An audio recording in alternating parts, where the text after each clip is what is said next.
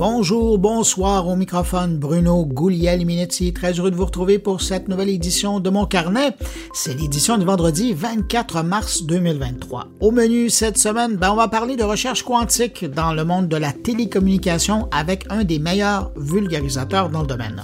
On va parler également de chat GPT et comment il a déjà commencé à s'intégrer au monde du marketing et de la communication. Et puis, ben, on va aussi aller faire un tour du côté de chez NoviPro. On va Pierre Tocci qui vient nous présenter la toute nouvelle édition du podcast euh, Pause TI qui va traiter d'apprentissage machine. D'ailleurs, j'en profite pour remercier la firme conseil Novipro qui euh, appuie la production de mon carnet cette semaine. C'est très apprécié. Mes collègues sont aussi du rendez-vous. Il y a Thierry Weber qui revient sur la décision de Meta de délaisser le métavers pour se lancer dans l'intelligence artificielle. Stéphane Ricoul traite d'un dossier délicat, la pédophilie via l'intelligence artificielle générative. Et puis Jean-François Poulain, lui, nous parle de e-commerce avec son invité.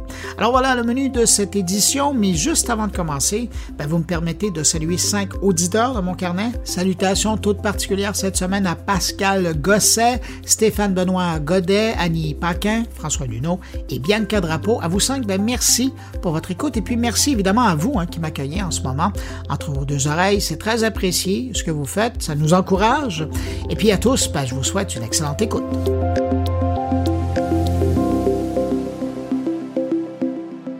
La tech Vous connaissez Radio Mon Carnet C'est le meilleur du podcast Mon Carnet, diffusé 24 heures sur 24, 7 jours semaine. Avec plus de 1000 entrevues et chroniques proposées par Bruno Guglielminetti, Jean-François Poulain, Thierry Weber et Stéphane Ricoul. Pour écouter Radio Mon Carnet, c'est simple.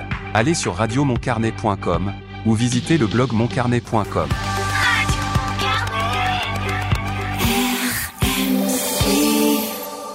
De retour au podcast Mon Carnet, en compagnie de Bruno Minetti.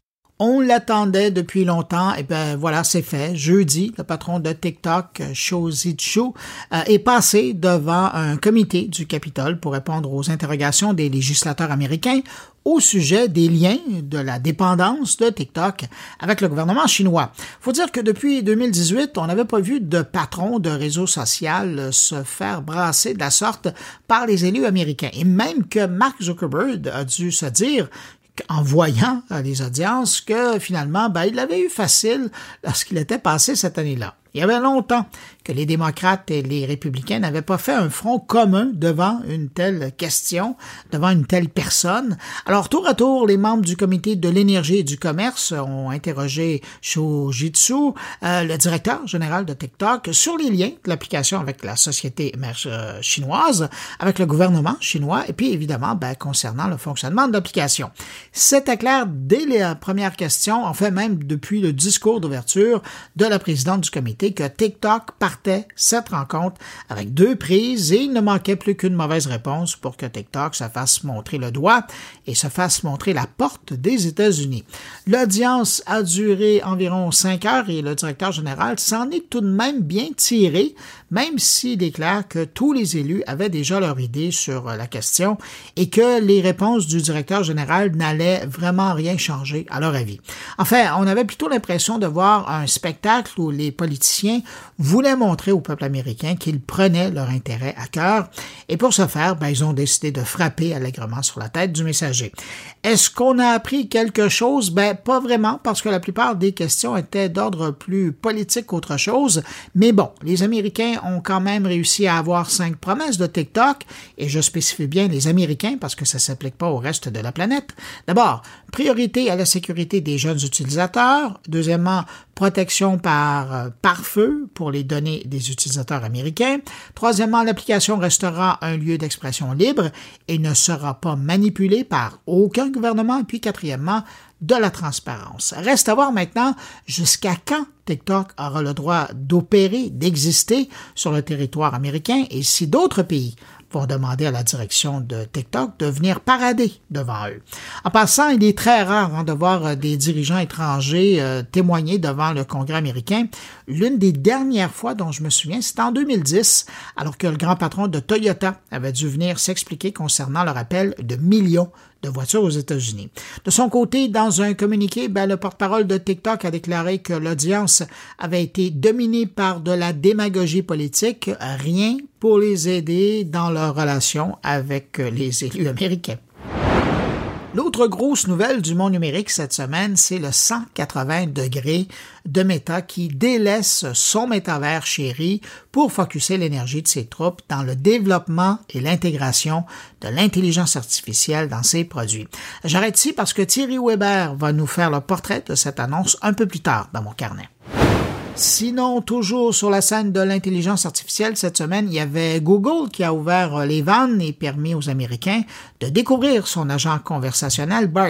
Pour l'avoir utilisé à quelques occasions cette semaine, je peux vous dire qu'il est prometteur, mais pas encore du niveau de Bing Chat de Microsoft. D'une part, parce qu'il commence seulement, il manque d'expérience, mais aussi parce que pour le moment, ben, il n'est disponible qu'en anglais. Sinon, l'avantage, quand on le compare à l'original, le Chat GPT, ben, c'est évidemment le fait qu'il soit branché à Internet et donc il peut contextualiser en temps réel ses réponses. Mais encore là, Microsoft a battu de vitesse et maintenant Microsoft propose des navigations sur le web assistées par Bing Chat, ce qui vous permet de demander des choses à Bing au genre euh, des billets d'avion Montréal-Paris pour telle date avec de l'hébergement. Puis Bing vous arrive avec des choix qui présentent dans le Furter Edge. Euh, tout est transparent pour l'utilisateur et c'est assez agréable comme expérience. Pour revenir à l'agent conversationnel bird de Google, je rappelle qu'il est disponible pour le moment uniquement aux États-Unis et pour le moment aussi, on n'a pas de date de sortie pour ailleurs dans le monde. J'en avais déjà parlé ici, euh, Bill Gates, euh, il y a quelques temps, je pense que c'est avant les fêtes ou juste après, avait dit que ChatGPT était une invention aussi importante que le PC et l'Internet. Eh bien, il vient d'en rajouter une couche cette semaine. Dans son blog Gates Notes, euh, Bill Gates a écrit que l'intelligence artificielle est la plus grande révolution depuis l'ordinateur personnel. En fait, c'est l'avancée technologique la plus importante depuis des décennies une avancée aussi révolutionnaire que les téléphones portables et Internet. Dans son billet, d'ailleurs, il dit Au cours de ma vie, j'ai vu des démonstrations de technologie qui m'ont semblé révolutionnaires. La première fois, ben, c'était en 1980, lorsque j'ai découvert une interface pour utilisateurs graphiques sur ordinateur. On découvre euh, dans le texte que depuis la fondation d'OpenAI, Bill Gates a rencontré l'équipe à quelques reprises et leur a même lancé un défi à un moment donné, soit de créer une intelligence artificielle qui serait capable de réussir un examen de biologie de niveau universitaire de premier cycle, ben, imaginez, c'est ce qu'a réussi ChatGPT, avec une note de 49 sur 50. Et je termine sur cet extrait de son texte. Tout comme le monde a besoin de ses personnes les plus brillantes concentrées sur ses plus gros problèmes, ben, nous devrons concentrer les meilleurs IA du monde sur ses plus gros problèmes. Si vous désirez lire son texte au complet, ben, ça a été publié cette semaine sur son blog Gates Notes. Parlant d'intelligence artificielle, cette semaine, je suis tombé sur un truc qui a été développé par un entrepreneur américain pour poursuivre la discussion entre lui et son défunt père. Et après avoir développé un modèle d'intelligence artificielle connecté à ChatGPT, GPT, euh, qui porte comme nom euh, Forever Voices, pour euh, des raisons personnelles, ben, John Mayer avait entre les mains un super outil et dernièrement, il a décidé de faire une expérience un peu folle, soit celle de créer un robot conversationnel inspiré de Steve Jobs. Avec sa voix, et avec ses réponses basées sur ses publications, ses discours, ses entrevues et l'expérience est assez impressionnante. Mayer raconte que le mois dernier, il a reproduit la voix de son frère avec une précision de 80 à 95 avec seulement 5 minutes de son provenant de son frère qui euh, a été enregistré à partir d'un iPhone alors qu'il lisait un extrait d'un livre. Selon lui, d'ici la fin de l'année, il devrait avoir besoin de quelques secondes seulement d'audio pour être capable de reproduire des répliques de voix presque parfaites. Et je vous en parle parce que John Mayer m'a laissé aux commandes de son application pendant quelques heures cette semaine pour que je teste la bête et disons que c'est assez bluffant. D'ailleurs, j'ai pensé à vous et je vais vous laisser vous faire votre propre idée. D'abord, j'ai demandé à Steve Jobs s'il parlait français. Bonjour Bruno, oui je parle français. Comment puis-je vous aider? Bah, vous me direz que c'est pas au point, vous avez raison, mais c'est assez intéressant. Bon, évidemment, les intonations euh, sont un peu difficiles. Évidemment, je lui ai demandé s'il était heureux de la façon dont l'iPhone euh, s'était développé jusqu'à aujourd'hui. Bien sûr. Je suis très heureux de voir à quel point l'iPhone a évolué depuis son lancement en 2007.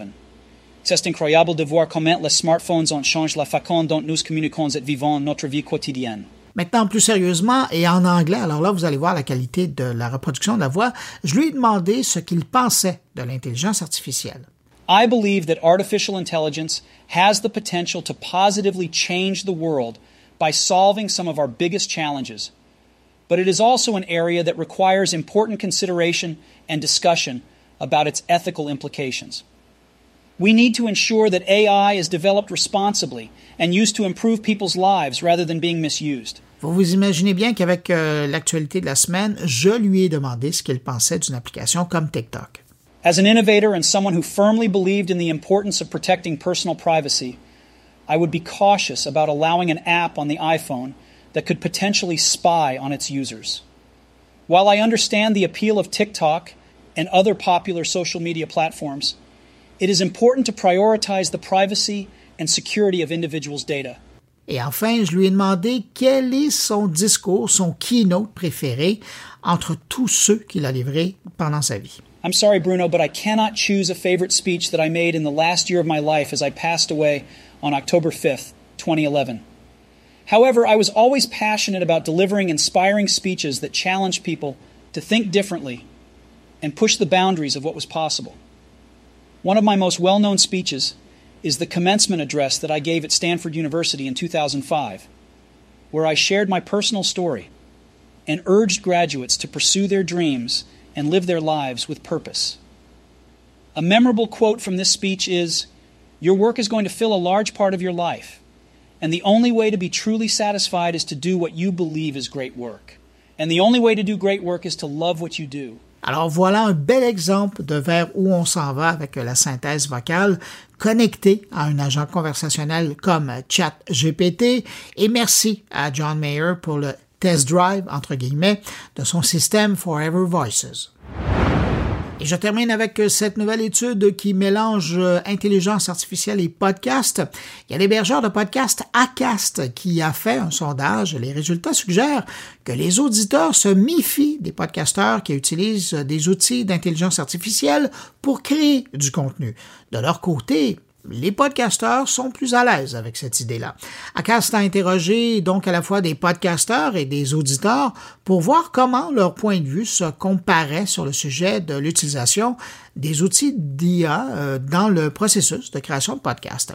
L'étude a interrogé 50 podcasteurs et 300 auditeurs et ça a donné des résultats plutôt intéressants. On constate que les créateurs de podcasts se sentent beaucoup plus à l'aise avec l'idée d'utiliser des outils d'IA euh, comme ChatGPT pour créer leur podcast que les utilisateurs. Selon l'étude, les auditeurs ne pensent pas que l'IA aura le même impact positif sur la qualité du contenu que les créateurs le pensent.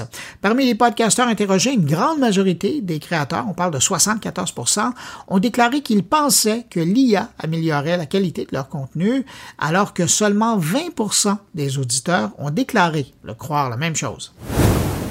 Cette semaine, grosse annonce dans le milieu de la recherche quantique euh, au pays. Ericsson Canada, en partenariat avec l'Université de Sherbrooke et l'Université d'Ottawa et l'appui du gouvernement canadien, annonçait deux premières collaborations de recherche visant à explorer notamment les algorithmes quantiques pour accélérer le traitement dans les réseaux de télécommunications. Une partie du travail va se faire au bureau de l'équipementier Ericsson à Montréal. Et pour nous expliquer ce que ça signifie concrètement pour nous, pour euh, le pôle de recherche quantique de Montréal, eh ben, on va rejoindre à l'instant Paul Battista, un expert en recherche et développement chez Ericsson Canada et surtout un grand vulgarisateur de la technologie. Paul Battista, bonjour. Bonjour. M. Batista, cette semaine, Ericsson, comme je le disais dans l'introduction, a annoncé des projets de recherche euh, qui vont avoir un lien avec euh, les algorithmes quantiques. Ça mange quoi en hiver, les algorithmes quantiques? Qu'est-ce que c'est au juste? oui, oui c'est assez, euh, assez nouveau pour la plupart des gens, même si ça fait plusieurs années que les scientifiques en discutent. En fait, si on veut diviser, il y a la physique classique que, tout le monde euh, connaît et a appris, euh, plusieurs ont appris à l'école. Avec beaucoup de difficultés aussi. avec un peu de difficulté. Et après, il y a le monde du quantique qui, euh, si je peux le résumer vraiment dans sa façon la plus simple, dans le classique, on a un monde binaire. C'est soit 1 ou 0 et c'est soit allumé ou éteint. Et c'est comme ça que les ordinateurs fonctionnent et tous les systèmes euh, électroniques autour de nous. Dans le monde quantique, on a plusieurs états, pas juste 1 euh, et 0. Il y a, toute une panoplie de possibilités entre le 1 et le 0, ce qui fait que dans chaque, mettons, seconde, même si on va parler de, de, de temps plus, beaucoup plus court qu'une seconde, mais dans chaque seconde, il va y avoir plusieurs possibilités, pas juste oui ou non, pas juste 1 ou 0. Fait parce qu'à cause de ça, euh, on, pense tous que ça va faire des calculs plus rapides et, ça va permettre aussi des choses euh, qui ne sont pas possibles avec les systèmes classiques. Mais si on adapte ça au monde, parce que Ericsson, euh, vous êtes connu là, comme un équipementier, si on adapte ça dans le contexte des télécommunications, qu'est-ce qui vous intéresse dans les algorithmes quantiques? et, quelle serait la possibilité avec ça? Exactement. Fait que nous, on ne fera pas un ordinateur euh, quantique. Non, ça, c'est plus IBM qui fait ça de ça. Exact. on ne fera pas des capteurs quantiques. Nous, on est, on est intéressé par la communication, justement, entre deux points ou entre un point et plusieurs points qui seraient dans un réseau quantique, par exemple, ou, ou bien les protocoles de communication pour assurer qu'il y a la correction d'erreurs. Si jamais on transmet un message, il faut le retransmettre. Comment on fait ça? c'est toutes les, appliquer des algorithmes quantiques à des problèmes de télécommunication ou à des scénarios de euh, télécommunication ou des algorithmes d'inspiration quantique des fois euh, qu'on appelle hybride euh, dans le jargon. Ça, sur quoi vous êtes en train de, de travailler puis que vous allez collaborer avec l'Université de Sherbrooke et d'Ottawa, est-ce que c'est pour une application dans un contexte de la 5G qui est en déploiement au Canada ou on parle pour de, la 6, de la 7G? Ah, c'est une bonne question. Non, effectivement, ici, c'est du très long terme. Euh, ça ne sera pas dans la vie de 5G. On sait que les, les G euh, durent à peu près 10 ans euh, et prennent 10 ans à développer. Fait que ça fait un cycle de 20 ans, si on veut, 10 ans de développement et 10 ans de déploiement. Euh, on n'est pas dans, euh, ce, dans, ces temps pour la 5G et je dirais même, peut-être même pas dans la 6G. Ça serait quelque chose de vraiment plus dans l'évolution euh, au-delà des premiers systèmes 6G. Fait que euh, demi, 7, si on veut jouer avec cette terminologie-là, mais c'est pas, c'est pas vraiment dans cette optique-là qu'on le pense, c'est vraiment dans le long terme. Mais c'est toujours fascinant de parler avec des gens comme vous qui travaillez vraiment pour quelque chose qui, justement, pourrait sortir dans 20 ans. Oui, c'est vraiment notre force et c'est à quoi nos clients s'attendent de nous. C'est qu'on ait vraiment cette vision euh, très long terme. Euh, on, fête nos 70 ans ici au Canada, puis ça a toujours été un peu notre euh, ADN d'être vraiment à la fine pointe et au-delà et commencer à influencer qu'est-ce qui va sortir éventuellement et commencer à penser euh, soit du côté des standards, standardisation, soit du côté de qu'est-ce qui, est possible aujourd'hui, qu'est-ce qui sera possible dans 10 ans.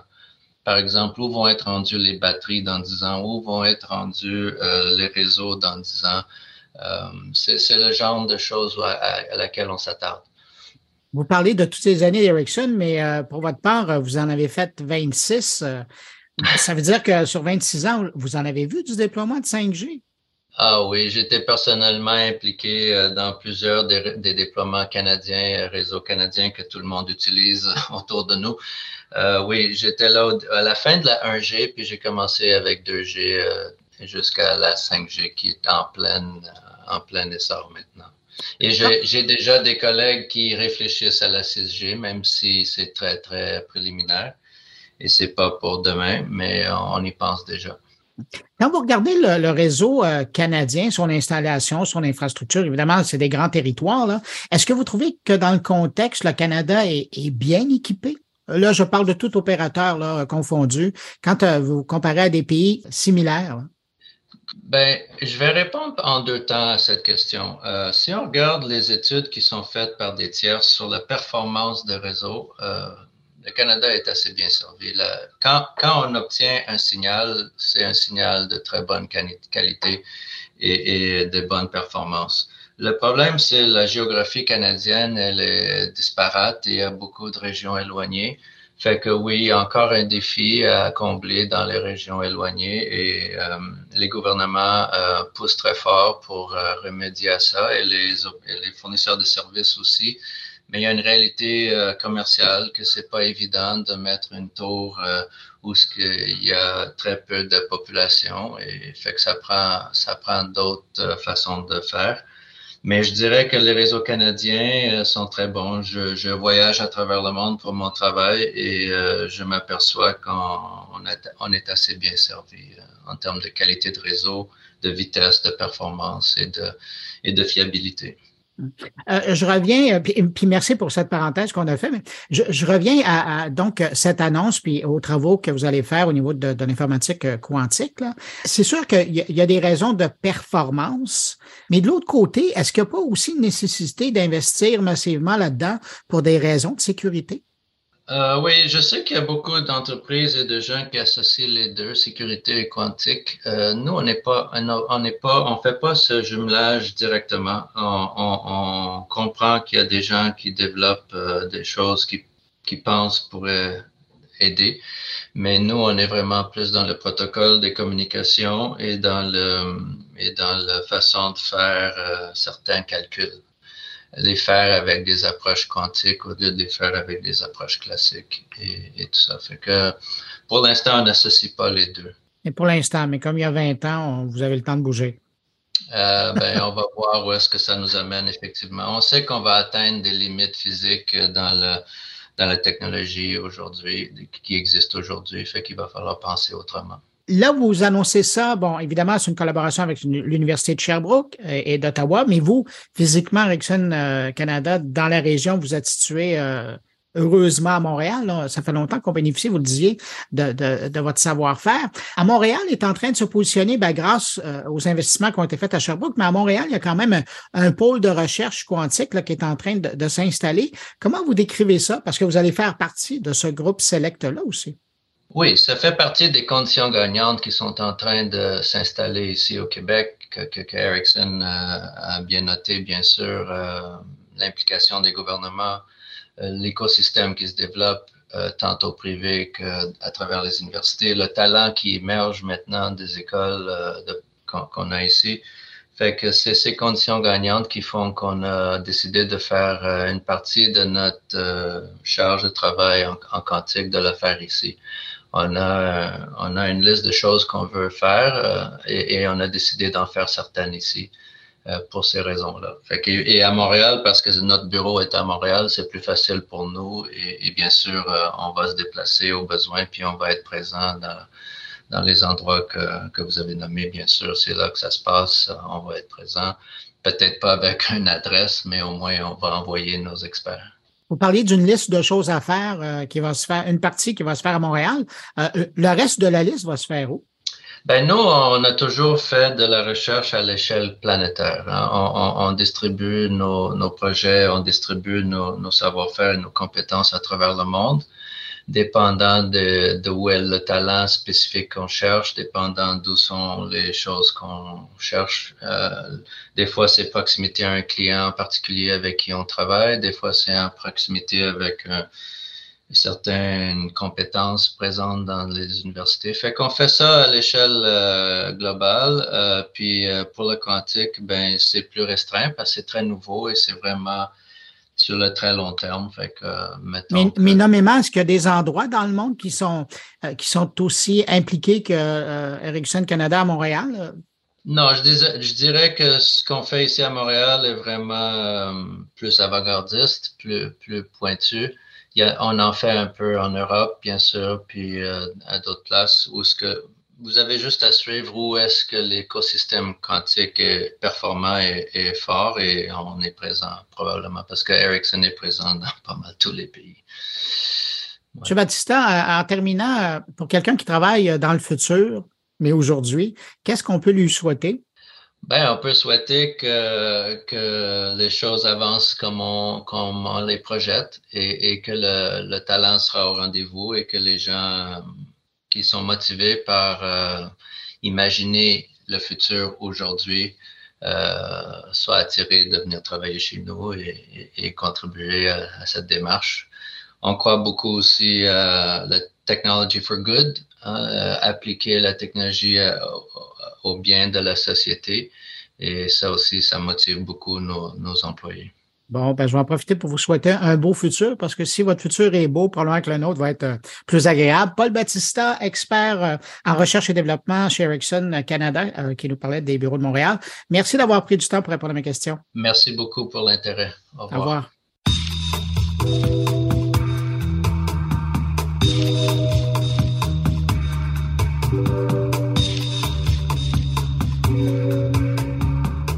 Parlons d'intelligence artificielle, mais cette fois dans un contexte de travail. Le monde du marketing et de la communication est lui aussi affecté euh, par l'arrivée des chats GPT de ce monde et il y a bien des gens dans le milieu qui se posent des questions. Euh, qu'est-ce qu'on va faire avec ça? Euh, est-ce que c'est éthique? Est-ce que ça va nous remplacer? Bref, beaucoup d'interrogations. Pour aborder le sujet, ben, mon prochain invité a co-animé un webinaire cette semaine sur euh, la question et je l'ai invité pour qu'on puisse bénéficier de sa réflexion sur le sujet. Alors, quand il ne donne pas des conférences dans sa vie professionnelle, il est coprésident stratégie chez Toast Studio. Bonjour Alexandre Gravel. Bonjour Bruno. Alexandre, je le disais en introduction, euh, vous avez présenté cette semaine un webinaire euh, pour, euh, j'allais dire présenter, mais c'est plus que ça, discuter ou, aborder la thématique euh, de l'univers du chat GPT, des agents conversationnels, dans un contexte de marketing, donc de communicants. Avant de, vous, de rentrer dans le sujet, je serais curieux, la réaction des gens qui étaient, qui assistaient à votre webinaire, c'était, c'était quoi? Est-ce qu'ils étaient curieux? Est-ce qu'ils étaient, ils avaient de l'appréhension? Qu'est-ce que c'était? Bien, je, je, me posais la question. On, se posait la question. En fait, euh, j'ai donné le webinaire avec euh, Myriam Gessier. puis on se posait la question d'entrée de jeu. Et puis, ce qu'on a fait, on a fait un petit sondage auprès des quelques centaines de personnes qui étaient présentes. Et puis, on leur a demandé c'est quoi l'émotion que vous ressentez euh, de, qui allait de la peur à l'excitation. il y avait un 10 de peur, mais il y avait une très grande proportion des gens qui étaient curieux. Je pense qu'il y a beaucoup de curiosité et un, un désir de compréhension. il y en a certains qui sont déjà excités puis d'autres inquiets, mais euh, il, y a, énormément de curiosité, je pense, dans, dans le marché, puis spécifiquement dans l'industrie communication, marketing dans laquelle, dans laquelle je suis. Là. C'est, c'est ce que je ressens, puis c'est ce que j'entends. On voit beaucoup passer de ce temps-ci des études euh, qui évaluent, évidemment, on, ne le saura que dans plusieurs années, qui s'intéressent aux, emplois, aux domaines qui vont être particulièrement euh, affectés ou impactés par l'arrivée d'outils comme euh, ChatGPT. Et notamment, on parle des communicants, on parle des stratèges. Comment vous, quand vous présentez ça, l'utilisation de ChatGPT dans un contexte de marketing, comment vous, le présentez? Bien, je pense qu'on le présente beaucoup en ce moment comme un nouvel outil. Euh, je veux dire, le, communicateur, le communicant, le marketeur a une boîte à outils depuis toujours, euh, qui vont même du dictionnaire des synonymes et puis du, bon vieux Robert euh, jusqu'à toutes sortes d'autres outils auxquels on peut faire appel. Je pense qu'il est important, auxquels on peut faire appel. Je pense qu'il est important de voir si ces, nouvelles, ces nouvelles possibilités-là nous amènent à un nouvel outil. puis jusqu'à nouvel ordre, je pense pas que, que ces outils-là vont remplacer beaucoup de choses. Je pense qu'ils peuvent permettre d'accélérer, cependant, certaines choses, peuvent, certains, peuvent accélérer, vous parliez de stratège il y a un instant, ça peut accélérer une espèce de, petite vigie sur le marché, sur ce qui s'est passé au cours des dernières années, euh, puis comment comment aborder euh, telle ou telle grande thématique, puis qu'est-ce qui s'est déjà dit on peut aller justement rapidement, en quelques instants, euh, faire ce qui nous aurait pris peut-être une demi-heure, trois quarts d'heure à naviguer sur plusieurs sites pour colliger beaucoup d'informations. Je pense qu'un nouvel outil, ça va accélérer certaines choses. Puis après ça, ben, du côté de l'aspect créativité, parce que c'est des intelligences artificielles génératives, ben là, je pense que ça peut devenir un, c'est, le mot que j'utilise depuis quelques semaines, un Kickstarter.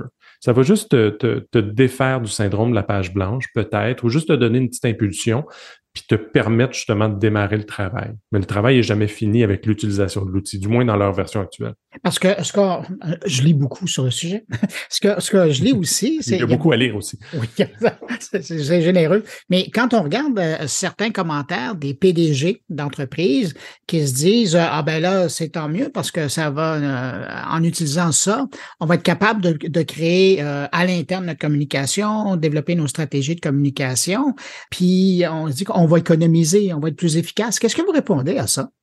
Mais à ça spécifiquement, puis je suis contente dans la phrase du PDG fictif que, que vous venez de, de citer, euh, il n'y avait pas on va pouvoir justement travailler avec moins d'employés. Je pense que ça va permettre un, gain d'efficacité. Ça, c'est, euh, c'est, je pense, c'est c'est presque assuré. Euh, on va pouvoir travailler plus efficacement, donc, et peut-être, je ne veux pas dire plus rapidement, parce que ça peut être galvaudé comme mot ou pas, toujours bien perçu, mais on peut travailler plus efficacement sur certaines tâches qui prenaient du temps. Donc, on va pouvoir peut-être, et c'est là le danger, je le, dis sous toute réserve, si je peux le chuchoter, je le ferai, peut-être plus. Euh, dans la même période de temps. Donc, c'est, on va pouvoir faire peut-être certaines choses qui prenaient beaucoup de temps un peu plus rapidement. Je pense mmh. que c'est ça qu'il faut, euh, qu'il faut, qu'il faut explorer. Fait que à, cette citation-là, j'ai envie de dire oui, oui, il y, a des bonnes chances. Quand vous avez fait euh, le webinaire, est-ce que vous avez abordé des exemples qui existent déjà dans la, dans la profession? Parce que bon, ça existe depuis, puis vous le dites, hein, vous avez de nombreux outils. Il y a des trucs qui commençaient à s'apparenter à ça, mais évidemment, il n'y a rien qui avait cette puissance-là depuis son arrivée là, à fin novembre de ChatGPT. Mais là, on commence à voir et, ça pleut. Euh, il y a des professionnels dans l'industrie qui ont commencé à l'utiliser, mais est-ce qu'on connaît des cas où ça a fait une différence importante? Il est encore tôt pour pouvoir parler de différences importantes euh, en termes de résultats. Je parle de, résultats d'affaires. Par contre, en termes de gain de temps, euh, il y a déjà pas mal d'exemples où on est capable très facilement, euh, par exemple, puis je sais que c'est utilisé en ce moment dans, dans, certaines entreprises, on prend un article qui a été publié, euh, mille 1000 mots, donc quelque chose d'assez long, par exemple. Euh, puis on dit, ben là, je veux faire la promotion de cet article-là sur les réseaux sociaux. Donc, ce qu'on peut très rapidement, par exemple, avec ChatGPT euh, ou autre, faire, c'est de dire, ben, peux-tu me donner une dizaine de propositions d'accroche à cet article-là que je pourrais utiliser sur les réseaux sociaux et peut-être même en lui demandant une limite de caractère, parce que des fois, euh, mm. certaines plateformes nous, nous limitent euh, d'une façon ou d'une autre. Et on se retrouve donc avec très rapidement une dizaine de propositions qu'on peut, de façon humaine, regarder et dire, c'est celle-là que j'aime le mieux, et je vais la bonifier. Ou c'est ces trois-là que j'aime, puis je vais les utiliser sur les prochaines semaines. Donc, faire des résumés, euh, ça, c'est une chose en ce moment qui, qui fait, euh, qui, est possible de faire relativement bien. Un autre exemple que j'ai vu, parce que très souvent, du côté communicationnel marketing, la, notion d'accroche, la notion du titre de l'article ou de la page est toujours bien important. Ben, on peut prendre un article, euh, euh, le contenu d'une page, euh, le prendre son titre et de le proposer à la machine et de dire aurais-tu des propositions de titres différents à faire Et là, il peut en sortir 10, 15, on peut y en demander autant qu'on veut. Et là, encore là, puis je, remets cet aspect-là, humainement, on peut regarder la liste et de faire un choix, de faire un regard critique sur la liste et puis de faire un choix, puis de dire c'est celui-là que j'aime le plus, puis je vais le tester. Donc, il y a des exemples comme ça, puis d'autres euh, d'autres petits éléments qu'on commence à voir euh, du côté optimisation engin de recherche et tout, qui joue, où il y a souvent un, jeu qui se fait sur les mots-clés. Mm-hmm. Euh, ben, il est possible de dire quels sont les mots-clés les plus probables, et choses comme ça. Donc, travailler sur la SEO sur d'un texte, par exemple. Exactement. Fait ça peut nous faire des, des propositions, puis c'est là que ça peut devenir euh, intéressant, puis on voit des choses. Puis le dernier élément que je vois aussi, puis qui, qui, qui, était presque... En fait, il y a un dernier élément, puis une anecdote par la suite. Le dernier, c'est de dire, si je devais parler de tel sujet, quels sont les, les, axes à travers lesquels je devrais l'aborder. Puis là, on se retrouve avec une liste de 15 façons d'aborder un sujet X et on peut en choisir quelques-uns. Euh, ça, c'est bien réel et ça fonctionne bien. Euh, quand on n'est pas sur des sujets de dernière minute comme l'intelligence artificielle en date de, de, mars 2023. Puis le dernier que j'ai entendu, c'était très drôle, c'était euh, justement une marque québécoise qui, elle, font des articles dans le domaine du tourisme et il demande à ChatGPT, peux-tu me proposer, me proposer une playlist Spotify du Costa Rica des années 80 euh, par des artistes féminins? Et, et euh, ChatGPT va proposer une playlist qu'on peut par la suite bonifier ou, intégrer à Spotify assez facilement. Donc, il y a, plein d'utilisations intéressantes, mais ça prend toujours un humain derrière. Ça, je reviens à ça. J'avoue que la playlist, ça, je l'avais jamais entendue. Ah, et, c'est vrai en ce moment et c'est utilisé pour vrai. Quand vous regardez ça, vous, euh, parce que ça fait un certain moment, vous êtes dans le domaine de la communication, avez-vous l'impression que cet outil-là va bien prendre sa place? Certains vont, vont espérer que ça devienne un ouvrier, mais c'est ça ne sera pas le cas. On est plus dans l'ordre de l'assistant euh, pour accomplir des tâches. Dans, et dans tous les exemples que vous donniez, c'était ça. Avez-vous l'impression que les, responsables des agences, des studios vont arriver à trouver une bonne place et, l'intégrer facilement, assez rapidement, ou vous avez l'impression qu'il va y avoir encore une période d'hésitation et les gens vont, être euh, hésitants à l'incorporer? La, question est intéressante parce qu'il faut l'aborder sous, différents axes. Parce que, euh, puis, il y a différentes choses qui, qui, faisaient partie de votre question. Il y avait la notion d'assistant. Donc, la notion de comment ça peut m'aider au niveau de la productivité. Ça, c'est un élément. Puis je pense que ce qui est intéressant, c'est que ça, c'est transverse à travers les industries. Si j'ai besoin de classer des choses, résumer un texte, faire des propositions euh, euh, X ou Y sur, sur un courriel à démarrer, des choses comme ça, ça, ça va être transverse. Puis ça, je pense qu'on va avoir des excellents cas de figure que, qui vont pouvoir être applicables à l'industrie des agences et, des départements de communication marketing aussi. L'autre élément sur lequel euh, il y, a, il, y a, il, y a, il y a, du chemin à faire, c'est tout l'aspect créatif. En ce moment, on s'en rend compte très rapidement. Un texte écrit par un chat GPT de ce monde ou un Jasper ou un autre, on, on le sent. Il manque quelque chose. Il n'y a pas de tonalité. Il est un peu neutre. Il est un peu beige. Tout est là. Mais même si on lui demande de ne pas être beige, il, va avoir un petit quelque chose qui est un peu ordinaire. Tous les articles ont une chute de la même façon, etc. En résumé. oui, c'est en résumé. Euh, c'est mais c'est vraiment ça. Euh, et ça, je pense qu'il y a du chemin qui va être fait. Donc, c'est pour le moment, c'est intégrer ça au processus des équipes créatives. Le deuxième élément, c'est tout ce qui touche, parce que nous aussi, du côté de, de TOS, on travaille beaucoup au niveau de la production de contenu écrit, oui, mais mhm. vidéo, photo, audio aussi. C'est toute l'intelligence artificielle générative au niveau de la photo, de l'image, puis l'intelligence artificielle générative au niveau de la vidéo, éventuellement de l'audio, qui, qui, suit aussi, qui est, qui est vraiment pas très loin, en fait. Donc, tout ça, il y a encore du chemin à faire. Puis je pense que le questionnement va être de se dire comment on l'intègre dans les différentes propositions qu'on fait. Je pense qu'il y aura toujours une question à poser au client. Est-ce que tu veux euh, vraiment tourner quelque chose ou est-ce que tu voudrais qu'on le génère? Et évidemment, si on le génère, ça va, ça va peut-être être moins cher. Puis le client peut décider ça, mais ça va venir avec des ah, mais ben là, ça peut pas être parfait, ça peut pas être exactement comme tu le voulais, etc., etc on va en arriver là à un certain moment. Euh, puis ce qui a d'ailleurs hier mené à euh, des discussions intéressantes dans le webinaire sur la notion de l'éthique. Est-ce qu'on le dit? Est-ce qu'on le dit pas? Est-ce qu'un texte, si un texte a été aidé par l'intelligence artificielle, est-ce qu'on le mentionne? Est-ce qu'on le mentionne pas? Qu'est-ce qu'on dit? il y avait beaucoup d'agences qui étaient présentes. Est-ce qu'on dit aux clients? Comment on le dit? Donc, il y a tous ces réflexes-là et ces muscles-là qui sont en train de se développer. Mais c'est ça qui est excitant. Quand je parlais des émotions au début tantôt, une des choses qui est excitant derrière tout ça, c'est la notion qu'on est tous en train d'apprendre en même temps. On a tous accès aux mêmes outils au même moment. C'est pas parce qu'il y en a un qui est une grosse agence nécessairement qui a accès aux meilleurs outils.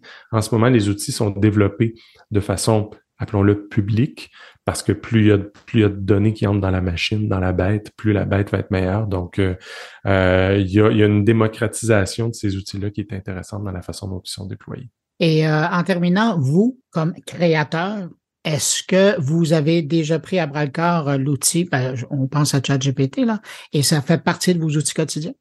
Je dirais, euh, ça fait partie des outils hebdomadaires plutôt que quotidiens, à la limite. Ce qui veut dire que quand on a quelque chose à rédiger, je pense qu'en ce moment, on va aller jeter un petit coup d'œil là-dessus. Je pense qu'il y a des, euh, des, rédacteurs avec qui on travaille qui le font aussi.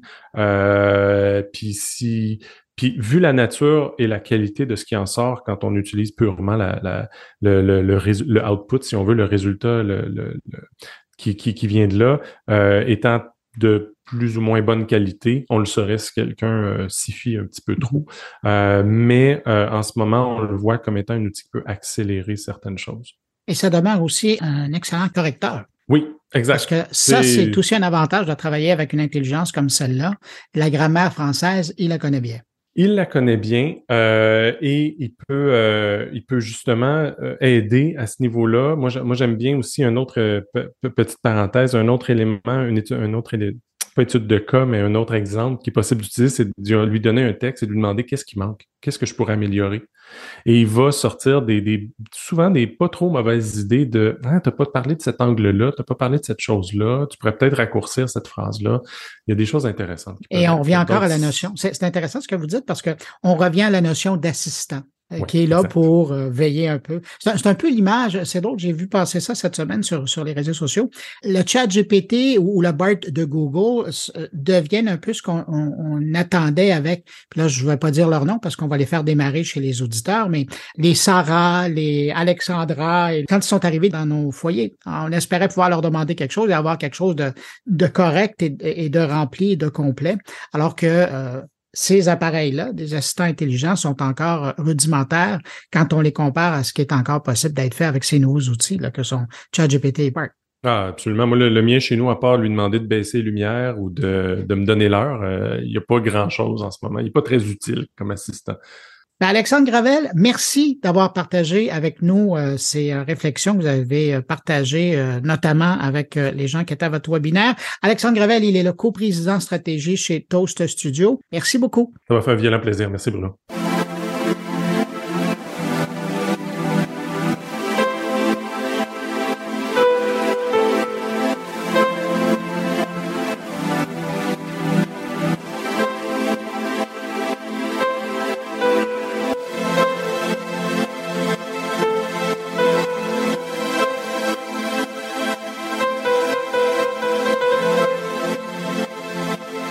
Autour maintenant de la firme conseil Novi Pro qui vient de mettre en ligne la plus récente édition de sa balado Pause TI. Et cette semaine, on y parle de prise de décision assistée et d'apprentissage machine. Pour nous parler de cette nouvelle édition, on va rejoindre l'animateur du podcast et consultant senior chez Navi Pro. Bonjour Pierre Tocci. Bonjour Bruno. Pierre, euh, ce mois-ci, NoviPro, vous avez décidé d'aller faire un tour du côté, c'est pas mal à la mode comme sujet là. Euh, on parle de SAS, mais particulièrement, euh, c'est un peu la suite du mois passé. On, parle d'apprentissage machine. Oui, l'apprentissage machine. L'apprentissage machine est basé sur l'intelligence artificielle qu'on nous apprend aujourd'hui, notamment avec Chat et OpenAI, que ça va remplacer des humains, etc., etc., etc faut pas trop avoir peur avec ça. C'est basé sur des concepts d'apprentissage imaginé. Qu'est-ce que c'est? C'est euh, un algorithme devient de plus en plus efficace lorsqu'on lui donne de la variation dans les données. Donc, lui, il apprend, comme un enfant. Si je te dis non, mais un enfant en bas âge, euh, il, apprend non, c'est quoi sur une conséquence ou sur un environnement, parce qu'il comprend pas tout à fait la langue. Donc, plus je donne, donne d'indications sur l'environnement, de variation, plus il va apprendre, ah non, ça veut dire ça, donc si je fais ça, il va arriver ça, etc. Donc, le parent, qu'est-ce qu'il veut faire, lui, dans, la vie, c'est d'apprendre à son enfant que, écoute, si tu fais quelque chose maintenant que j'aime pas, dans une demi-heure, ce soir, tu vas aller faire ton dodo, plus de bonheur. Donc, il apprend la conséquence de. Mais avec un outil comme ça, c'est exactement ce qu'on fait. L'outil va aller une variation de données qu'on va lui donner et le contenu de la donnée la, nature ou de la véracité, moi, je le sais pas parce que je suis un analyste d'affaires, je suis un fonctionnel. C'est SAS qui va s'assurer que la donnée, elle est bonne, que je peux l'utiliser, qu'il y en a assez, parce qu'on a, lorsqu'on prend une échantillon, il faut qu'on en aille assez pour savoir qui est bon ou non, parce qu'on va mm-hmm. se fier sur l'échantillon. Donc, si l'échantillon il faut, ça marchera pas. Donc, ça, SAS va faire ça, puis il va nous donner des indications de si tu continues comme ça, voici ce qui peut arriver ou voici ce qui va arriver. Okay? Maintenant, c'est à nous à décider si on veut aller dans le sens ou non. Donc, c'est ce qui est de l'aide à la décision. Là, 20, 30 ans, lorsque j'étais à mes débuts en analytique, ben, l'aide à la décision était le mois prochain, il va arriver telle chose si tu continues à faire ça. C'est une tendance. On n'est plus là. On n'est plus du tout. On est plus dans les moyens si je veux que ma tendance euh, soit meilleure ou plus optimale, qu'est-ce qui doit arriver? Donc, on doit chercher des données qui nous aident, pas à changer de discours ou l'output, mais avoir une meilleure vue sur ce qui va arriver. Ou pourquoi aussi c'est arrivé. Parce qu'on peut aussi avoir une explication d'un comportement dans le passé qu'on ne comprenait pas. Et ce comportement-là a un impact sur ce qui arrive dans le futur, parce que c'est toujours des données qui sont collégiques. Donc, on peut aussi regarder ça. ça, c'est intéressant ce que, ce que vous dites parce que justement, quand on, pense à SAS, on pense beaucoup à l'avenir, mais c'est aussi de revenir pour comprendre ce qui s'est passé. Absolument, absolument, parce qu'on veut notamment détecter des fraudes en entreprise. Une fraude, c'est quelqu'un qui essaie de prendre quelque chose. Mais si il y a une anormalité d'une donnée, exemple, euh, c'est drôle, à minuit du soir, cinq jours par semaine, j'ai toujours la même demande de facture qui passe dans nos systèmes. C'est deux systèmes différents, mais tout le monde dort, tout le monde est parti chez eux, on a une variation de fuseau horaire. Et l'analytique va dire, attention, comment se fait qu'on a toujours la demande de paiement, deux demandes de paiement pour la même facture, puis ça arrive à minuit soir. Il n'y a pas un humain qui peut voir ça. Dans un million de données, c'est impossible. Okay? Comment ça se fait que tel genre de profil euh, va toujours être plus sollicité qu'un autre profil? Pourquoi? on va voir des tendances comme ça. On, observe beaucoup de l'anormalité dans des tendances. C'est ce qu'on veut voir. Ah, un Excel nous montrera pas ça. Impossible. Bien, c'est fascinant. On va faire entendre un extrait de cet épisode qui concerne le SAS. Donne-nous quelques exemples d'utilisation que les organisations peuvent faire avec l'apprentissage machine. Un client que j'ai déjà rencontré dans le passé se trouvait à avoir une problématique de personnel hautement qualifié qui devait prendre sa retraite. Il était pour être privé de toute la connaissance de la personne à leur avantage, y avait accès à ces connaissances-là, donc à toutes les décisions que cette personne-là avait rendues sur trois ans. Donc avec les données, on a entré ça dans l'algorithme de machine learning, puis on a réussi à monter un modèle analytique qui prenait une décision sommairement pareille à cette personne-là. La personne a pu prendre sa retraite, a été remplacée par un junior qui pouvait s'appuyer sur la connaissance de métier qui était maintenant dans le modèle, puis ils ont réussi à ouvrir euh, deux autres usines parce qu'ils ont été capables de cloner la personne qui était connaissant. Alors, Pierre, euh, donc c'est ça. On s'intéresse au SAS, particulièrement à l'apprentissage machine. Et puis nous, on se retrouve le mois prochain pour euh, parler de la prochaine chronique. Sinon, ben, j'invite les gens à aller écouter euh, Pause TI, parce que ça, c'est un bref échantillon, là. Mais vous allez voir, ça vaut vraiment la peine de prendre le temps parce que les exemples de Pierre étaient bons, puis vous en avez d'autres, vous allez en retrouver d'autres à l'intérieur de la discussion. Alors, vous allez sur le site de Novipro, novipro.com, et regardez à droite, vous allez voir Hub de contenu. Cliquez là-dessus vous allez trouver tout de suite après euh, la section balado. Pierre Tocci, merci infiniment d'avoir pris du temps de passer à mon carnet. Merci Bruno, à très bientôt, j'ai bien Salut.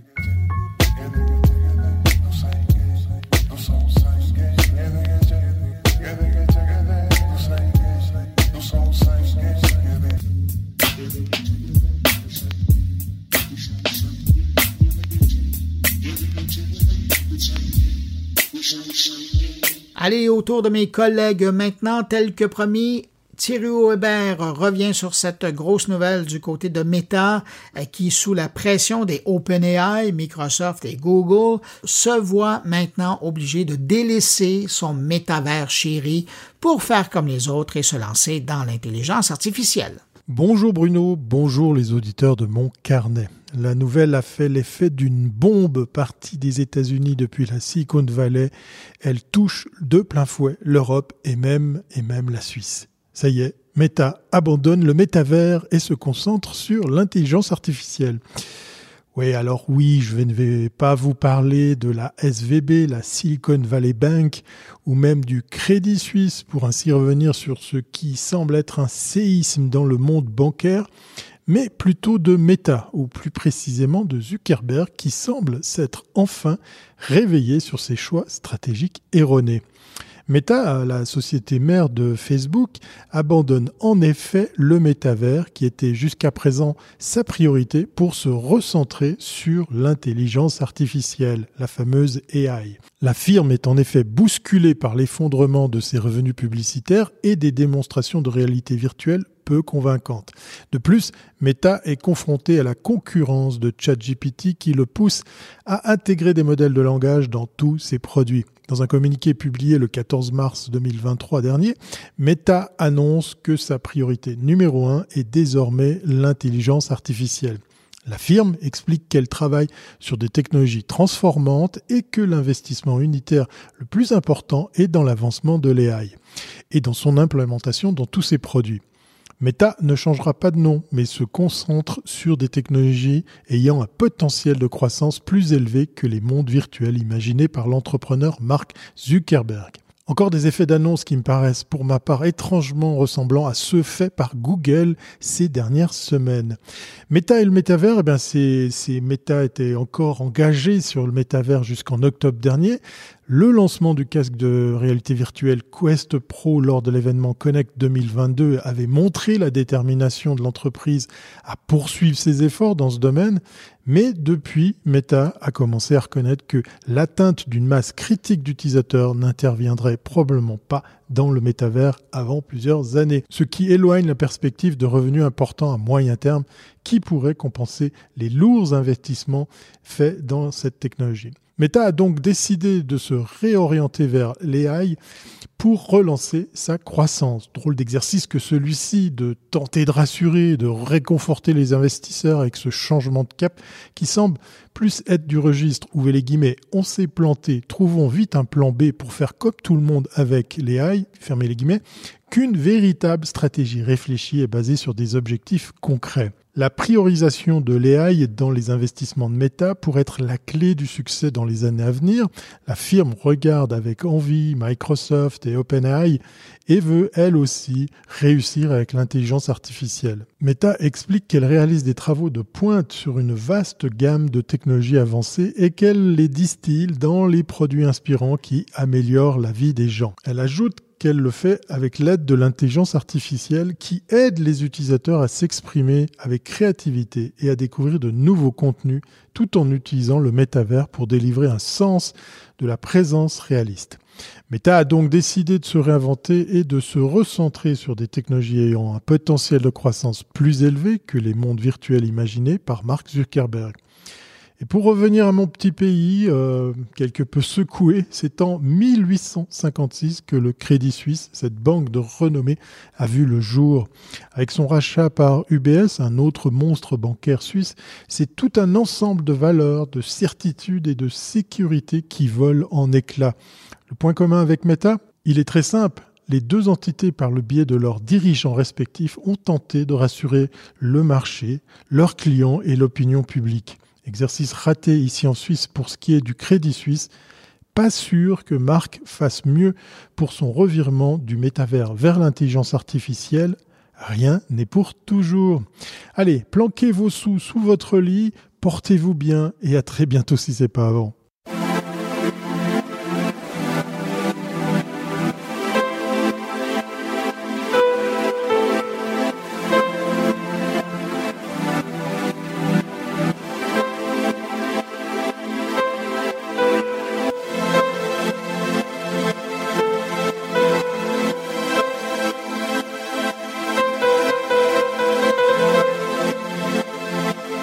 Dans son billet cette semaine, Stéphane Ricoule aborde un sujet délicat et sensible, soit celui de la pédophilie via l'intelligence artificielle générative.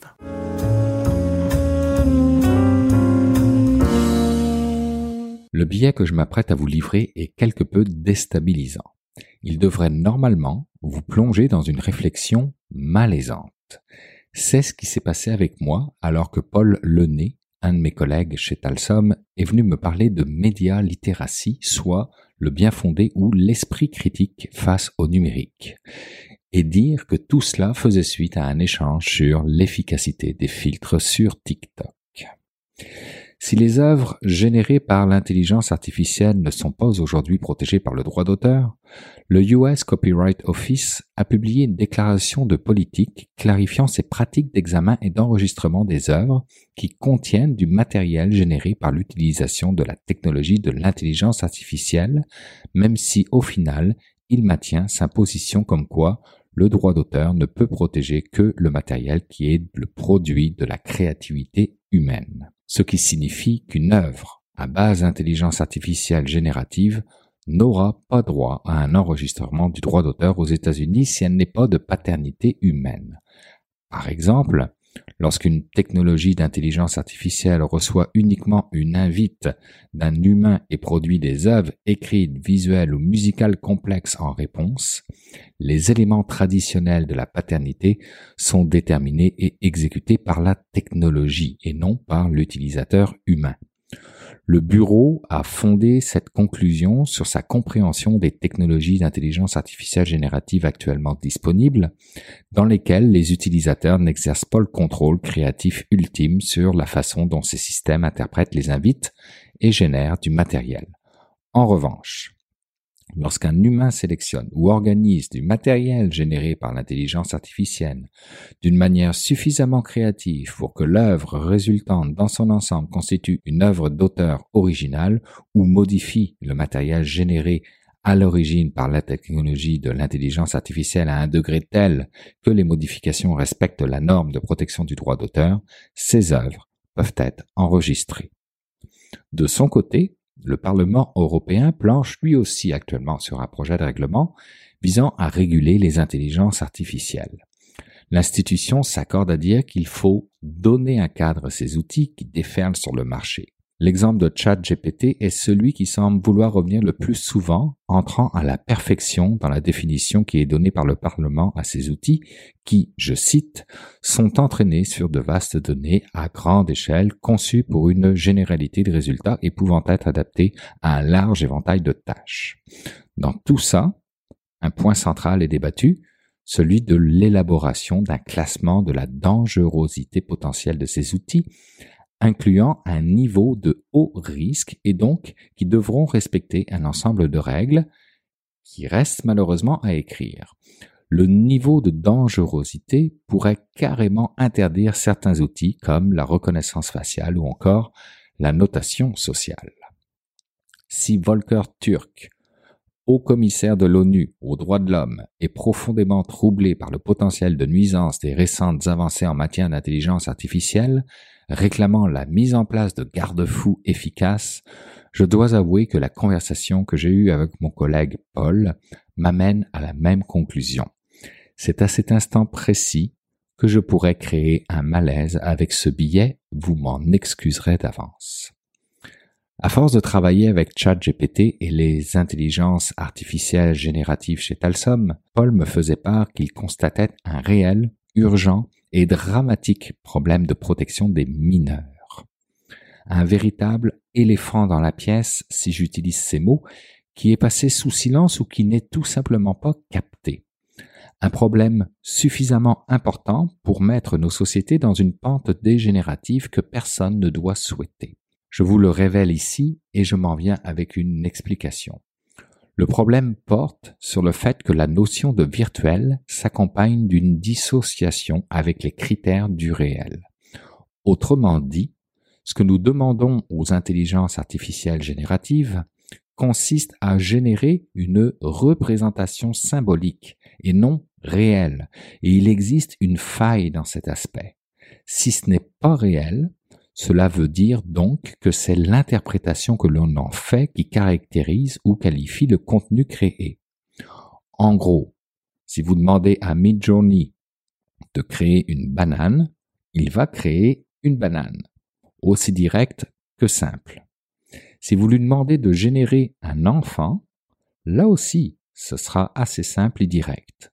Mais si vous lui demandez une jeune personne proche de l'âge adulte, Midjourney va probablement réussir à générer ça sans trop de difficultés. Toutefois, sur le plan légal, c'est quoi exactement l'interprétation qui doit en être faite Est-ce un mineur ou un majeur Vous savez quoi Ce n'est théoriquement ni l'un ni l'autre car c'est une image générée, une représentation possiblement ultra réaliste, mais une représentation imaginée.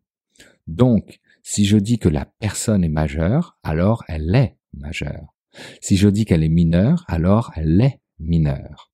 Et là, vous commencez certainement à éprouver le même malaise que moi, puisque vous comprendrez que cela ouvre la porte à toutes les déviances que la technologie moderne a combattues durant les 20 dernières années. J'ai nommé pédophilie, harcèlement, usurpation d'identité, etc. La perception devient réalité. Un mineur n'est pas mineur avec GPT ou Midjourney, car ça n'existe pas dans sa représentation. Il n'y a pas d'âge. On a tous raison, on a tous tort.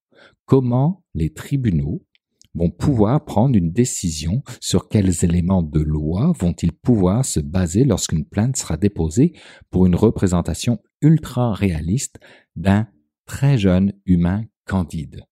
Une invite qui serait, on s'entend, totalement sur la ligne, mais qui n'a rien à voir avec une invite du style un humain d'âge mineur, qui, elle, serait qualifié au nom de la loi et qui pourrait faire l'objet d'une poursuite.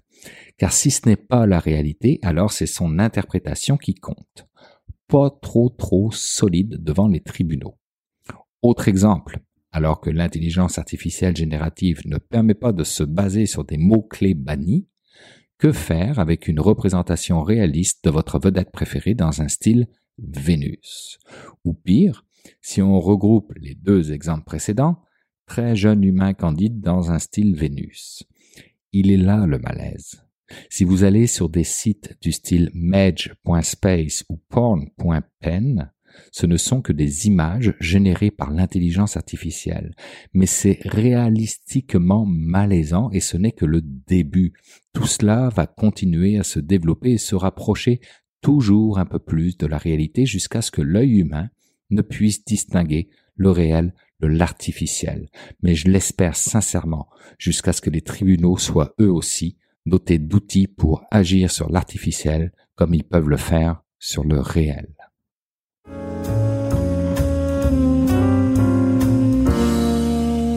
C'est maintenant le temps d'aller rejoindre mon ami Jean-François Poulain. Salut Jean-François. Bonjour Bruno. Jean-François, on te retrouve dans ta super euh, Poulain mobile. Euh, aujourd'hui, ce qui explique d'ailleurs le son. Mais euh, tu voulais absolument être là pour nous présenter et ton entrevue. Euh, cette semaine, tu nous parles de sites de e-commerce. En plus précisément, en fait, je parle avec Olivier Sauvage qu'on a eu l'année dernière, hein, à peu près à la même époque. Puis Olivier a une agence en France et ils sont spécialisés dans le commerce électronique. Et j'ai été étonné parce que dans un article qu'il a publié sur LinkedIn, il disait que les choses n'avaient pas tant changé dans les dix dernières années, qu'il y avait des erreurs qui se répétaient encore beaucoup. Et j'étais très curieux de lui parler parce que, euh, comme je dit, il se spécialise là-dedans. Ils font beaucoup de tests utilisateurs. il publie des, des, white papers, euh, des, des papiers blancs, euh, des études sur le sujet. Puis j'étais curieux d'en savoir plus sur ce qui n'a pas changé et pourquoi. Parce que quand même, le numérique a beaucoup évolué, le UX est là, puis j'étais vraiment surpris. Puis en, gros, sans révéler tout ce qui est dans, notre discussion, euh, on parle de, par exemple, de petits détails comme quand on te demande un mot de passe. Tu sais, on le vit tous, rentrer un mot de passe quand tu es sur mobile, par exemple, et qu'on ne te permet pas de voir le mot de passe, puis tu es en train de taper ça avec tes gros doigts c'est complètement inapproprié. Moi, je suis le premier à m'énerver là-dessus parce que tu tapes quelque chose, ça marche pas. Tu tapes quelque chose, ça marche pas. Ah, vous avez, euh, vous devez votre mot de passe. C'était barré. C'était un peu tannant. Alors qu'on pourrait très bien dire, tu sais, il y a la petite coche en dessous qui dit afficher le mot de passe. Quand tu t'en rappelles que tu es en train de taper avec tes gros doigts, ça va fonctionner beaucoup mieux. Donc, c'est des petits détails encore que les gens oublient de faire. On vit avec des, des idées que ça doit être d'une telle ou telle façon, alors que les choses en réalité ont beaucoup évolué quand même. Mais on a toujours encore un peu l'impression qu'il faut faire comme dans le site qu'on a vu un petit peu avant. Alors, on, peut se permettre d'améliorer les choses et on doit tester. On doit voir avec nos utilisateurs rapidement, puis de, de, de à l'année longue, puis ça revient à des, des discussions qu'on a eues sur la recherche UX. On doit voir constamment les réactions de nos utilisateurs. On peut se corriger en les écoutant parce que c'est ça l'UX à la base. Jean-François, en t'écoutant, on voit que c'est un sujet qui ah, te au quotidien. Tout à fait. bon, ben, Jean-François, euh, merci de, t'être garé pour nous parler. Je te laisse poursuivre ta route. Et puis, euh, ben nous, on va poursuivre et on va écouter ton entrevue. Merci, puis à la semaine prochaine. À la semaine prochaine, merci. Je suis Olivier, Olivier Sauvage. Je dirige une agence du X qui s'appelle Nouvelle Expérience, qui est basée en France, à Lille, dans le, nord de la France et qui euh, en fait aide, euh, alors surtout des sites de e-commerce, mais pas que, euh, à améliorer leur, leur expérience utilisateur ou leur expérience client, on peut dire, parce que c'est assez mélangé quand on parle de e-commerce. Donc euh, notre boulot, c'est essentiellement de regarder ce qui se passe. Donc on fait beaucoup de recherches et après de designer et d'améliorer les sites de nos clients. Donc ça va de la home page, des landing pages jusqu'au au tunnel de commande. Alors je fais juste un petit aparté quand même pour dire qu'on fait pas que du e-commerce, on fait aussi des sites publics, des, apps, des applications métiers, mais ça reste quand même euh, un petit peu notre, notre grande spécialité puisque dans le Nord, on est un peu une région de, de commerçants, donc voilà, c'est pour ça peut-être un petit peu qu'on est plus orienté e-commerce qu'autre chose. Et d'ailleurs, le e-commerce et le tunnel de conversion, c'est ce qui m'a intéressé, c'est ce qui m'a attiré mon œil dans un article que tu as écrit euh, sur euh, sur LinkedIn.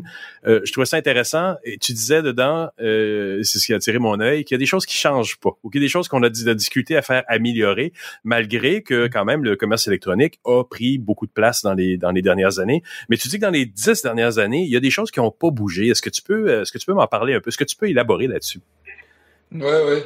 Euh, en fait, euh, j'aurais pas dit ça il y a encore euh, quelques mois, mais nous, on fait énormément de tests utilisateurs chaque année, donc on teste énormément de, sites et beaucoup de sites de e-commerce.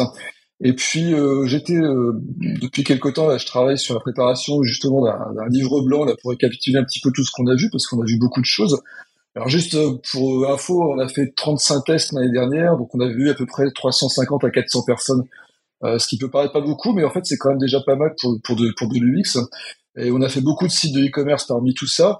Et puis euh, je me suis dit tiens, je vais commencer par tout ce qui est euh, bah, tunnel de commande parce que c'est quand même un petit peu le point névralgique et, sensible dans le dans le e-commerce et voir un petit peu ce qui se passe. Et donc j'ai commencé à recenser tout ça et et puis au fur et à mesure que j'avançais, je me dis mais c'est pas vrai, ça c'est quand même évident. Pourquoi ce problème il est encore là Et ça c'est évident, enfin etc etc etc.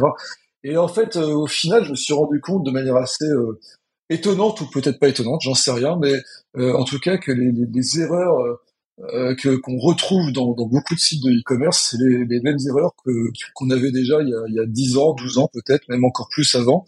Et ça m'a donné l'impression qu'on n'avançait pas, que on avait beau faire des articles, on avait beau donner des conseils aux gens, on avait beau leur donner des tips, finalement, on retrouve toujours les mêmes erreurs alors pour quelle raison, je ne sais pas exactement, mais on, finit toujours par retrouver les mêmes problèmes. Alors c'est un côté un petit peu irritant parce qu'on se dit mais dans ce cas-là, qu'est-ce qui se passe Ça veut dire qu'on ne progresse jamais, euh, il n'y a jamais aucun progrès qui est fait. Euh, bon, d'un autre côté, on peut se réjouir pour des agences comme moi parce que ça nous fait toujours du travail, mais euh, c'est vrai que c'est assez étonnant. Et, du coup, oui, j'ai fait cet article pour, pour, pour, montrer un petit peu les erreurs qu'on retrouve toujours. Euh, et, j'ai un peu du mal à comprendre pourquoi ça se reproduit toujours autant. Euh, sans doute parce qu'en fait, l'UX, finalement, c'est encore euh, un métier tout jeune et que 10 ans, c'est pas assez long et qu'il faudra encore peut-être 10 ans avant qu'on fasse des tunnels de commandes parfaits. Sauf si euh, l'intelligence artificielle balaye tout ça d'un revers de la main et qu'on se retrouve avec des tunnels de commandes invisibles et, qu'on passera commande par la pensée. Mais on n'est pas encore là. On n'est pas là, c'est ça. Et donc, quels sont les, les points ben, premièrement, ma question serait de dire, est-ce que est-ce que ce serait pas causé par le fait que la plupart des petits commerçants ou les gens qui font du commerce électronique vont utiliser des composantes qui sont déjà existantes, euh, on pense à WooCommerce ou bien euh, ou des Shopify qui sont quand même pas mal, mais qui vivent avec les problématiques que leur imposent ces, ces composantes-là aussi. Ou, est-ce que toi, tu as constaté ça chez des gens qui ont quand même assez les moyens de développer des composantes de commerce électronique euh, pour eux-mêmes, qui sont faits à partir de rien? où, se situe le mal à ce niveau-là? Est-ce que c'est vraiment parce qu'ils répètent des patterns qui existent ou parce que effectivement ils sont pris avec des choses programmées qui euh, qui n'ont pas changé encore bah, assez étonnamment, euh, c'est les deux en fait. Euh, ah alors je dirais même que c'est moins chez les petits commerçants, ou en tout cas, je dirais ah c'est pas forcément les mêmes erreurs de part et d'autre. En fait, quand tu prends une solution de e-commerce comme Shopify ou comme PrestaShop ou d'autres, c'est déjà euh, très très bien fait, euh, on va dire à la base par la solution technique elle-même, parce que c'est quand même des bons produits. Euh, et là, ce qui va se passer, c'est qu'on va plutôt avoir des gens qui vont entre guillemets rajouter des problèmes sur des sur des sur des sur bouts d'interface où il n'y en a pas. Mais ils vont rajouter quel genre de problème Ils vont rajouter des problèmes de de, de alors dites dit de wording en français, mais des problèmes de, de, vocabulaire. Ils vont rajouter des phrases pour expliquer des choses et ça va pas être bien expliqué. Euh, ils vont aussi avoir des problèmes euh, liés à la rassurance. Ils vont mal annoncer leur délai de, livraison. Ils vont dire par exemple délai euh, livraison immédiate, alors que livraison immédiate, ça peut vouloir dire qu'en fait, quand la commande est passée, euh, elle part immédiatement de l'entrepôt, mais uniquement au bout de trois ou quatre jours. Donc ils vont oublier par exemple de préciser ces trois ou quatre jours. ça, c'est des erreurs qu'on retrouve communément. et à contrario, les plus gros sites, parce que nous on travaille plutôt avec des, gros sites en général, qui ils vont effectivement développer eux-mêmes leur propre site, leur propre tunnel de commande.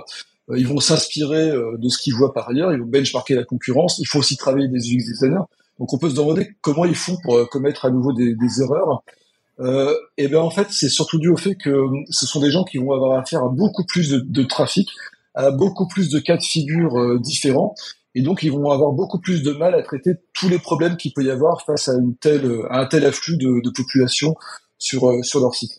Et du coup, nous, quand on teste des sites, euh, on va quand même assez en profondeur, hein. euh, c'est-à-dire qu'on a quand même euh, en général 12 testeurs, on leur fait tester le site sur le mobile, sur le desktop, et on va les tester sur des choses assez particulières. On mhm. va vite voir émerger des, choses auxquelles les concepteurs n'avaient pas pensé. Alors j'ai comme exemple en tête, hein, parfois c'est des choses vraiment vraiment bêtes. c'est les frais de livraison qui ne vont pas être intégrés au montant total de la commande dans le panier. Alors ça peut être une volonté euh, mais des fois, on se rend compte que ça plaît pas à certains utilisateurs.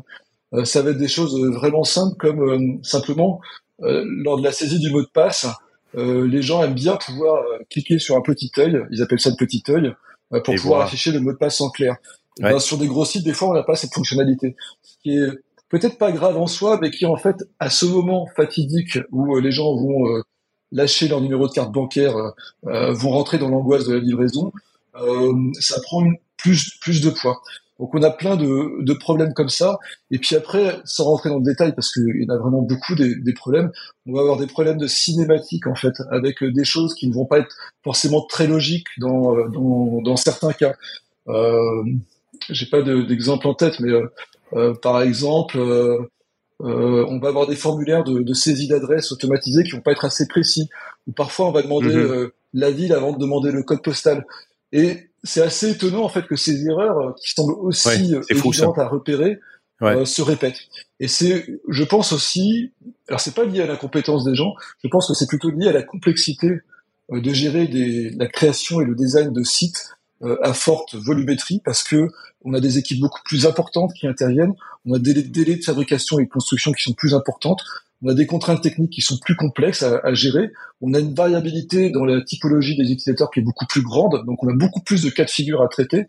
Et euh, à partir d'un certain seuil en fait de complexité, ça devient difficile, même pour des équipes Unix très aguerries, d'arriver à traiter tous les cas. Et euh, quand on mixe tous ces critères, on va finir par euh, créer des interfaces qui, euh, on va dire, fonctionnent bien à 70% des cas pour tout le monde, mais sur les 30% restants, on va commencer à voir émerger des problèmes alors certes, qui parfois euh, pourraient paraître évidents, mais qui en fait sont pas si faciles que à détecter que ça quand on fait la conception de, de l'interface. Parce que quand vous testez et que vous construisez un site, euh, vous pouvez rarement euh, envisager tous les tous les cas de figure. je, prends un exemple très très simple de ça qui va faire bondir tout le monde, mais tout le monde le connaît en France. C'est l'exemple de SNCF Connect. C'est le plus gros site de e-commerce français, je pense. ils doivent traiter des millions de visiteurs par jour. Euh, et quand ils ont fait leur mise à jour, euh, ils ont été très vertement critiqués par de nombreux utilisateurs. Alors, pour des raisons techniques, parce qu'il y avait pas mal de bugs au moment du lancement, et aussi parce qu'ils ont changé les habitudes de beaucoup de monde d'un seul coup. Et finalement, ils ont fait euh, un peu comme par magie émerger tout un tas de problèmes que de toute façon, ils auraient eu du mal à détecter euh, en amont. Et résultat, ils se sont retrouvés avec beaucoup de petits problèmes d'ergonomie euh, qui, qui, ont généré en fait beaucoup beaucoup de colère. C'est, et ça, c'est vraiment le problème sur ces, sur ces sites-là. Donc en fait, on a deux cas de figure pour résumer. Sur les plus petits sites, on va dire que on va retrouver des erreurs plus basiques parce qu'on a des gens qui ont moins de compétences en UX, qui malgré euh, toute la littérature, tous les articles de blog, tous les podcasts qu'on peut trouver, vont forcément commettre des erreurs assez assez basiques finalement. Ça, c'est pas de leur faute, mais donc ils mériteraient d'être un petit peu mieux accompagnés. Et puis sur les plus gros sites, en fait, c'est la complexité qui va faire qu'à un moment donné, ça devient très difficile de gérer tous les problèmes et que euh, il y a forcément des choses qui vont passer à travers les, mailles du filet. Alors après, euh, on va me dire, mais c'est complètement désespéré comme situation parce que les SNCF connaître comment je ferais pour euh, arriver à gérer tous les problèmes. Bah, je pense que de toute façon, la meilleure méthode pour arriver à gérer ça, c'est d'avoir une approche itérative sur l'optimisation de l'UX, de travailler petit pas à petit pas, de corriger au fur et à mesure les choses évidemment de toujours éviter de faire des gros changements en bloc parce que c'est souvent ça qui va générer le plus de frustration et de colère. Euh, ça tu le sais très très bien, hein, Jean-François, et tous les UX designers le, savent. Euh, mais n'empêche que l'erreur elle est quand même euh, toujours euh, toujours possible. Ouais. Toujours possible et pas forcément pour des raisons qui sont liées à l'UX, mais pour des raisons souvent d'organisation, d'entreprise, de contraintes techniques, etc. Mais au final, euh, c'est ça qui va faire qu'on va retrouver des problèmes qui vont passer à, à l'as de de l'audit, de l'analyse, euh, de la recette. Euh, alors nous, évidemment, dès qu'on teste un site, bah, on va le voir parce que euh, on va envoyer nos, petits testeurs sur tous les problèmes possibles et imaginables, et on va très vite en, repérer.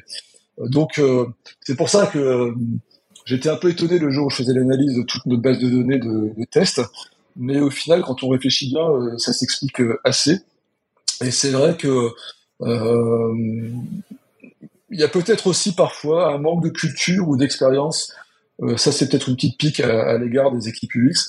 Parfois, il y a peut-être un petit peu un manque d'expérience, de culture, euh, lié au fait que quand on est UX designer, on n'est pas forcément toujours euh, dans la, on se met pas toujours suffisamment dans la peau du client, on n'a pas toujours suffisamment de notions marketing. Bizarrement, oui. Bizarrement, oui.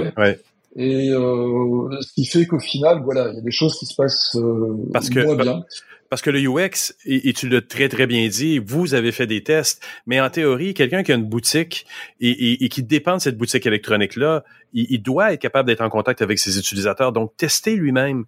Et je l'entends souvent, il y a des, gens qui se disent, ben, moi, l'expérience utilisateur, j'en fais depuis des années parce que je parle à mes utilisateurs, je sais ce qui est bon, puis ils me font des retours. Mais oui, c'est du gros bon sens, mais il faut se donner la peine de parler aux humains à qui on vend des produits. Ouais, il faut les, il faut les, il faut les laisser faire, il faut les regarder, il faut prendre cette peine. Ça vaut vraiment le coup parce que le, le niveau de retour sur investissement est vraiment euh, valable. Et parfois, euh, on arrive à détecter des tout petits problèmes euh, vraiment très faciles à corriger, qui sont pas loin à corriger et qui peuvent presque sauver la mise et augmenter le taux de conversion assez drastiquement sur un, sur un tunnel de commande.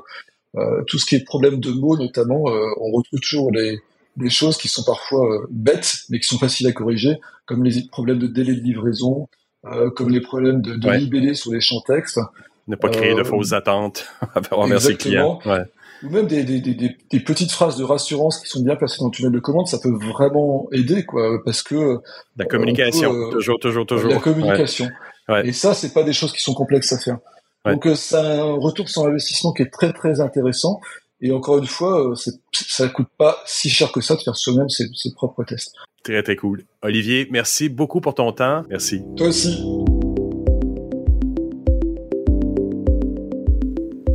Ben voilà, c'est ainsi que se termine cette édition de Mon Carnet. Merci à nos invités, merci à Thierry Weber, Stéphane Rico et Jean-François Poulain pour leur participation cette semaine. Et puis merci également à la firme conseil Novipro d'appuyer la production de Mon Carnet, c'est vraiment apprécié. Et puis un dernier merci, mais cette fois pour vous qui êtes restés jusqu'à la toute fin de cette émission. Heureux de vous avoir accompagné dans ce bout de journée. On se donne rendez-vous vendredi prochain pour une nouvelle édition de Mon Carnet. Entre-temps, ben, je vous souhaite de passer une excellente semaine et puis surtout, ben, portez-vous bien.